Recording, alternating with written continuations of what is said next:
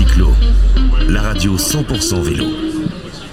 Voilà Radio Cyclo, la radio 100% vélo. J'ai le plaisir de recevoir Jean-Pierre Cérus. Bonjour. Bonjour. Parlez bien près du micro, euh, monsieur le vice-président du conseil régional. Euh, vous êtes vice-président bah, chargé, euh, chargé des transports et de la mobilité durable. Euh, voilà, dans toutes les régions, il y a plus ou moins, mais c'est compliqué. Vous êtes aussi maire d'une- d'une jolie ville sur. Euh, sur, euh, sur la région aixoise, on va dire.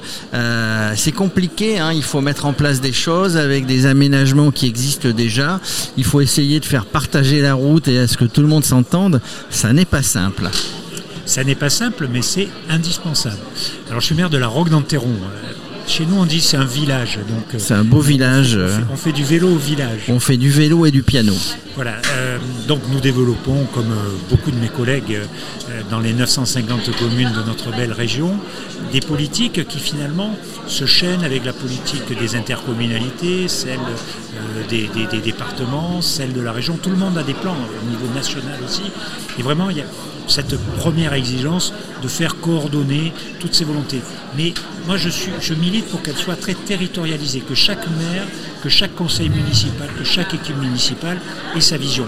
Alors nous, ça nous a profité, puisqu'aujourd'hui, euh, le, le baromètre de la FUB euh, nous a donné une deuxième place sur le, euh, sur le, le podium régional. Dans votre catégorie, oui. Alors nous sommes derrière Robion, qui est, qui est- qui est- qui un- Mais devant Aix. nous, on regarde surtout ceux qui sont devant pour essayer, de les rattraper. Alors, avec des idées simples, on a la chance d'être le long de la Durance, et vous savez, la région, le syndicat mixte d'aménagement de la, vallée de la Durance, le département euh, développe actuellement une voie le long de la Durance. Donc, on a bénéficié du premier tronçon entre la Roque d'Anteron et J'invite d'ailleurs tous vos auditeurs à, à- à venir sur la voie cyclable, euh, via la Roque d'Anteron, et on trouvera très facilement le, le lieu. La commune, le village est intégralement en zone 30. Partout, les modes actifs, les piétons, les vélos, les trottinettes ont priorité sur tout le reste.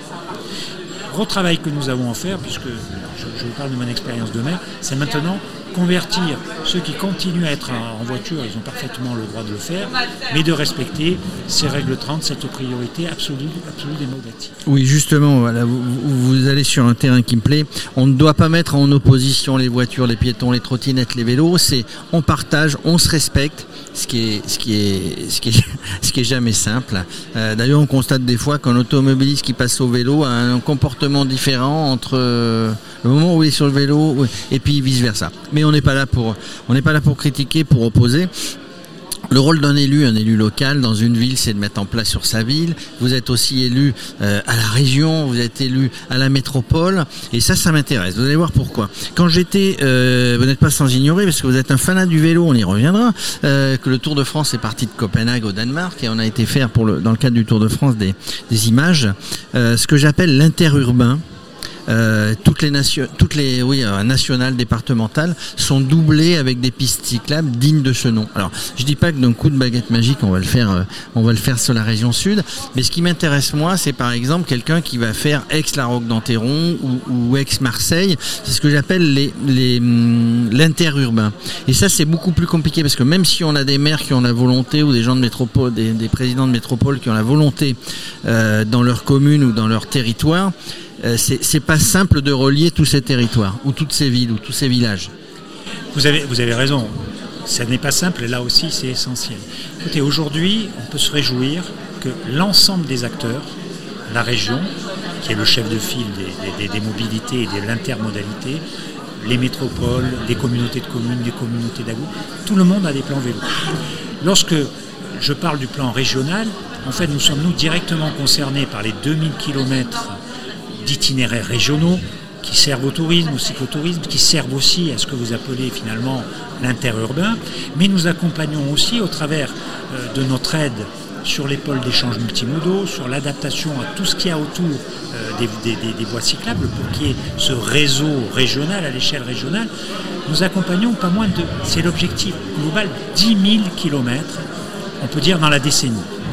Alors, c'est vrai qu'aujourd'hui, la situation mérite d'être améliorée, mais je veux surtout insister, puisqu'on est, je dirais, entre gens optimistes et dynamiques, euh, J'insiste aujourd'hui sur cette convergence de plans. Plan national, 250 millions en 2023, Alors deuxième plan, d'ailleurs, je précise. Plan, enfin, c'est même pas un deuxième plan, c'est la continuité du premier plan. C'est deux fois de 150 millions. Elisabeth Borne l'avait lancé lorsqu'elle était ministre des Transports. Elle le poursuit aujourd'hui comme Premier ministre avec, j'insiste beaucoup là-dessus, un comité interministériel qu'elle présidera, qu'elle animera elle-même.